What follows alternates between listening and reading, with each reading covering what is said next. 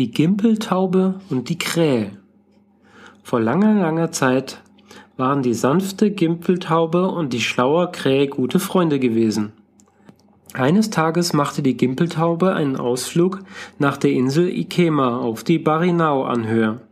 Dort ließ sie sich auf einen hohen Baum nieder und nun konnte sie weit nach Süden blicken, bis in das flache Land von Nakamagusu, wo auch der Oharuzu Utaki liegt.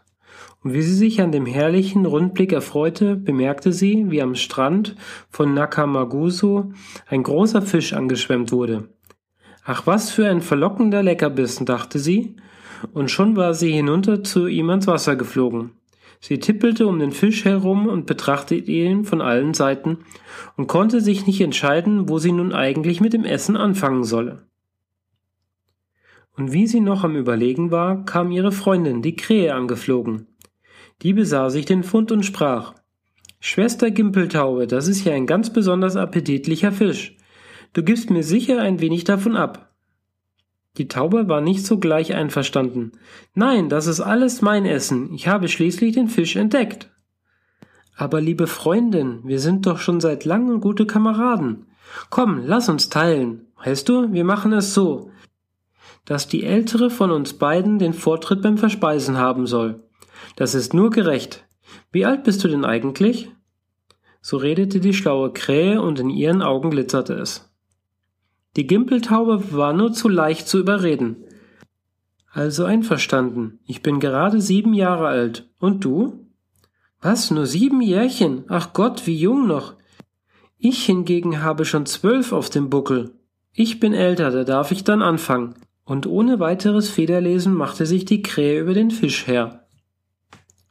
Die Gimpeltaube sah nicht gern zu, wie der schwarze Vogel an dem Fisch herumhackte.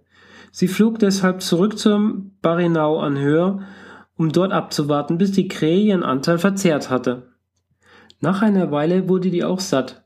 Sie kam sehr zufrieden zur Taube geflogen und sprach Gimpeltaube, meine Liebe, meine Beste, das war ganz vorzüglich. Ich danke dir recht schön.